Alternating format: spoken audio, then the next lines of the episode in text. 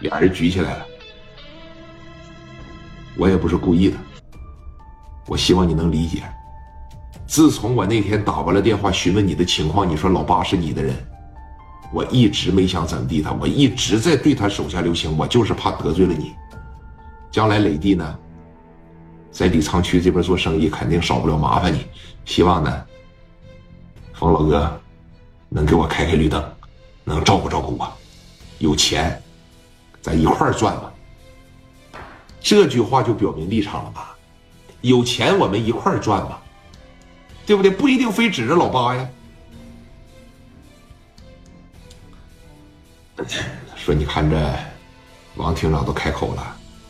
我还能说啥呀？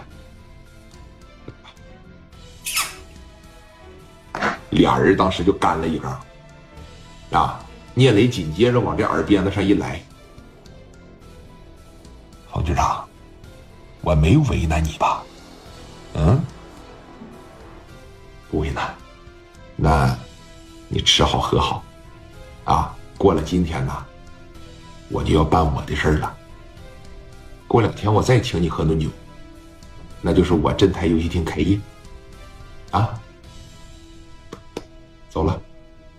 聂磊扭头就走了，把门一关上，整个订婚晚宴这基本上这就完事了。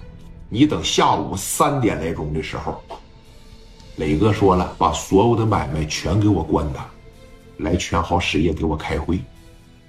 办公桌这儿坐着磊哥，戴着眼镜，叼着烟旁边是郑光他们这伙人，底下乌泱乌泱坐的全是聂磊核心成员。当时就说了：“今天晚上打沙三儿，今天晚上打老八，大家有意见吗？”磊哥，没意见，你就说吧。我费了这么大劲，冯新月好全是不管他了，这我还是比较欣慰的。这就证明啥呀？咱给老八弄个半死，给这个沙三弄个半死，老冯不会找咱们麻烦。底下兄弟们一下子就高兴了。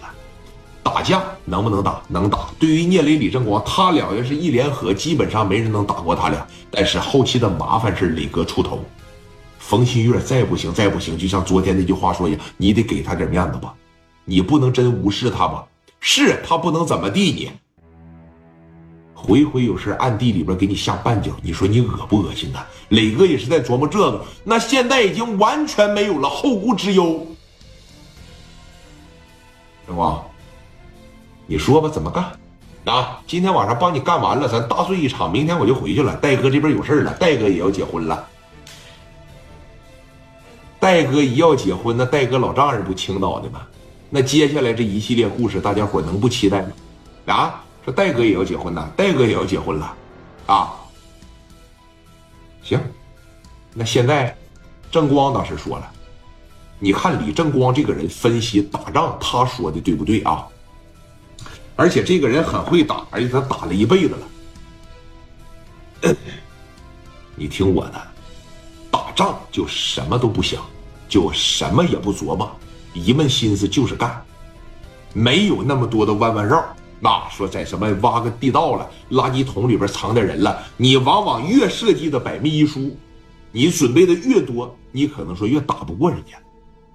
但是，咱的兄弟们只要够猛，只要够勇，我教你们个办法，咱能打的兄弟十个为一组，找个领头的，领头的这小子身手一定得好，然后呢，